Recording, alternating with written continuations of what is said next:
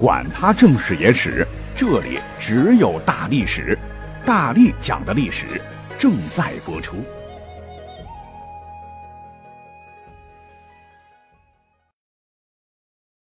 大家好，我是大力丸，感谢无为为我们提供本期的优质节目。说是在今年啊，也就是二零二一年的三月十八号，备受瞩目的中美之间展开了高层战略对话。面对美方无视外交礼仪。屡屡触碰中方底线的做法，杨洁篪进行了猛烈还击。我们把你们想的太好了，你们没有资格在中国的面前说你们从实力的地位出发同中国谈话，你们没有资格。您仔细品味这几个字，真是太解恨了。我们国家一向奉行是韬光养晦的政策，尽量与人为善，但与人为善并不意味着软弱。都说谈判席是外交家的战场。那一句句掷地有声的话语，真好比是将军们鼓舞士气的动员。那在之前的大历史节目当中，已经讲过很多经典的案例了。你像是陈汤的“明犯强汉者，虽远必诛”，班超的“凡日月所照，江河所至，皆为汉图”，以及岳飞“直捣黄龙，与楚军痛饮耳”，哪一句哎都能让我们胸中升起一股无与伦比的激情。那么，除了这些荡气回肠的话语之外，古往今来的战场上还有什么激励士兵的方式呢？哎，咱们今天呢就来聊聊这个话题。提到军歌，大家应该并不陌生吧？很多朋友都是参过军的啊，或者是现役军人。那未曾踏入军营的朋友，在上学军训的时候，应该呢也从部队教官那里学过不少的军歌，比如《保卫黄河》。保卫黄河，保卫华北，保卫全中国。即使是军训几天的学生，也能唱出气壮山河的气势。其实你去追溯的话，哈，军人们高唱军歌的传统已经有几千年了。要回溯的话，那其中流传最为久远，同时也最为著名的，当属《诗经·国风》中的秦国军歌《无衣》。这首慷慨激昂、同仇敌忾的战歌，流传了两千多年。只是很可惜。歌曲的唱腔已经失传了，但是呢，字里行间透出的那股血性依旧是让人热血翻腾。那电视剧《大秦帝国》第一部的主题曲《啾啾老秦》，跟这首古老的战歌的意境是最为接近的。那咱们呢，不妨先来听一下这首歌曲的片段。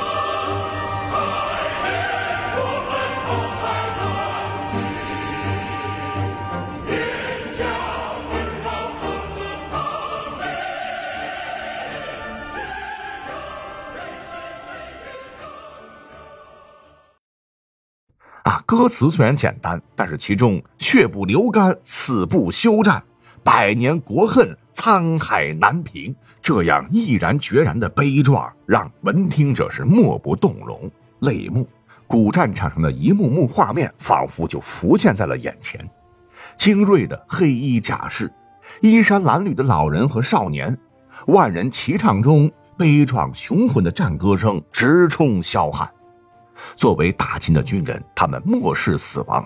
敌人的军阵或许如同磐石般坚不可摧，但是当战歌唱罢，主将一声令下，所有的秦军将士会义无反顾地冲向前方，像是一股黑色的潮水奔涌向前。即便是在磐石上被击得粉身碎骨，也在所不惜。当硝烟散去，幸存下来的战士们艰难地举目四望。倒下的是自己的亲人和挚友，那些昔日鲜活的身影，此刻就倒在战场上。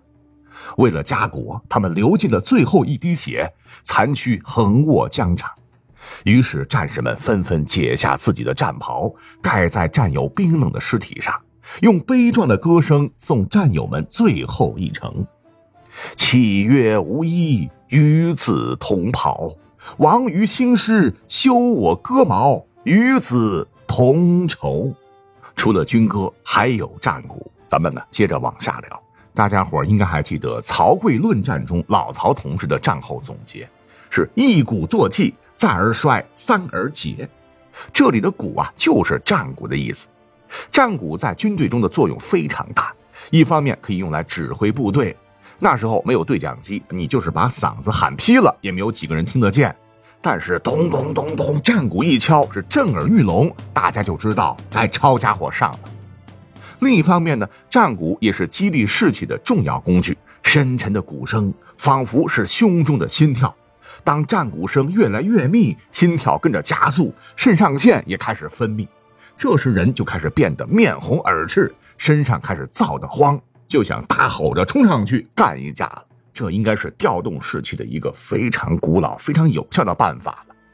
那么，按照《礼记·明堂位》的记载说，在很早的传说中啊，尹奇氏。就是神农他老人家那个时代就已经有陶土做成的鼓了，不过呢，这个陶瓷鼓用力敲的话，哎，不就成了摔杯为号了吗？哎，由于鼓啊有良好的共鸣作用，声音激越雄壮且传声很远，很早呢就被我们的华夏祖先作为军队上助威之用。据西晋皇甫谧创作的《帝王纪事》中描述，在几千年前皇帝征服蚩尤的逐鹿之战中，皇帝杀夔。就是一种传说中的神兽吧，以其皮为鼓，声闻五百里。由此可见，战鼓历史之悠久。你像是前两年啊非常火的一个电视剧叫《长安十二时辰》中，崔器在静安寺以一敌众，最后呢壮烈牺牲。期间萧规击打的这个鼓点啊，就是唐军在战场上使用的。那下面呢，我们就一起来听一听声音的片段。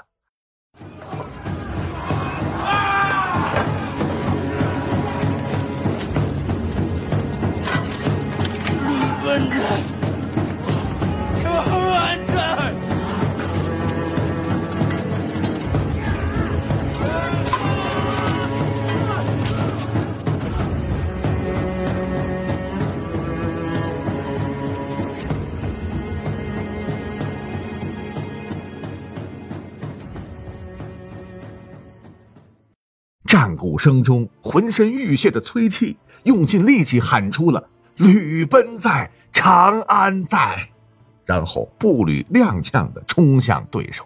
讲真，当时很多朋友看到这一幕的时候还是很感动的。那一刻，崔器仿佛是回到了西域啊，在那个黄沙百战穿金甲的塞外，无数唐军战士挥舞着手中的陌刀长槊，在唐旗的指引下，舍生忘死的血战来犯之敌。战马飞奔，扬起的尘沙和喷溅的鲜血蒙住了他们的双眼，金铁交加的尖锐声响和濒死者的哀嚎堵满了他们的双手。兵刃在无数次的挥舞后，仿佛有千斤之重，双手在微微颤抖，身体在前后摇晃，或许下一刻就将倒下。此时能让他们振奋的，就是那隆隆的战鼓声。因为那鼓声的震颤跟心跳是一起的，胸腔里那颗灼热的心脏上面镌刻着历代中国军人保家卫国的使命。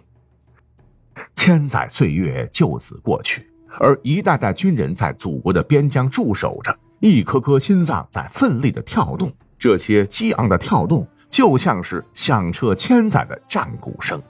在这鼓声中，齐发宝团长奋力张开双臂。挡在穷凶极恶的对方面前，直到重伤昏迷的前一刻，也不曾后退半步。在这鼓声中，营长陈红军战士陈祥荣为营救重伤的齐团长突入重围，壮烈牺牲。在这鼓声中，战士肖思远突围后返回营救战友，战斗至生命的最后一刻。战士王卓然为救助战士脱险，自己不幸倒在了激流中。还有太多太多我们不知道名字的英雄们，在这战鼓的激励下，以无与伦比的勇气和赤诚，用自己的青春和生命守卫着祖国。鼓声隆隆，军魂常在。好，那最后呢，我们再说一说这个军号。古代早期的军号又称为号角，是用动物的犄角做成的，比如水牛角。我国的苗族和彝族同胞现在每逢节日还会吹响牛角号来助兴。北宋大文学家、大政治家范仲淹在其所作的《渔家傲·秋思》里有一句：“四面边声连角起，千丈里长烟落日孤城闭。”这里面的角啊，指的就是号角，意思是军中号角催吹，周围的边声也随之而起。层峦叠嶂里，暮霭沉沉，山前落日，孤零零的城门紧闭。在古代呢，号角跟鼓的作用类似，也是用来指挥军队。毕竟，如果只用鼓点来区分指令的话，还是有些难度的。万一呢，有一个节奏不敏感的哥们儿，你怎么敲啊，他听起来都一样，那不就坏菜了吗？除此之外，号角便于携带，战鼓啊需要用车拉着走，是步履艰难。而且在敲鼓的时候，你总不能用拳头抡吧？所以呢，还要配备鼓槌。相比之下，号角就方便多了，挂在腰上就行了。吹的时候随手一拿，腮帮子一鼓，嘟嘟嘟。那么等到了清朝末年的时候，随着洋务运动的兴起以及新军的组建，英国的军号就被引入我国，并一直沿用到今天。而我们大家最为熟悉的号声，莫过于冲锋号。呃，只是很可惜啊，网上没有查到。冲锋号出现的时间，号谱创作者的信息也没有查到。唯一可以确定的是，在抗日战争期间，八路军和新四军已经开始广泛使用了。建国后，在朝鲜战场上，我英勇无畏的志愿军战士们同样在冲锋号声的激励下奋勇杀敌。当年抗美援朝时的联合国军兼远东美军总司令李奇辉，对志愿军的冲锋号就有过这样的描述：它是铜制乐器。能发出刺耳的声音，战场之上，他仿佛非洲的女巫吹出魔笛之音。只要他响起，中国军人便不要命地扑向我军，我军总是被打得如潮水般溃退。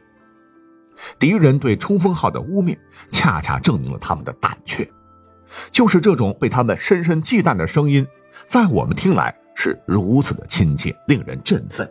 这号声可以唤醒我们中华民族心底的那团火，这是一个屹立数千年都不曾倒下的伟大民族的灵魂。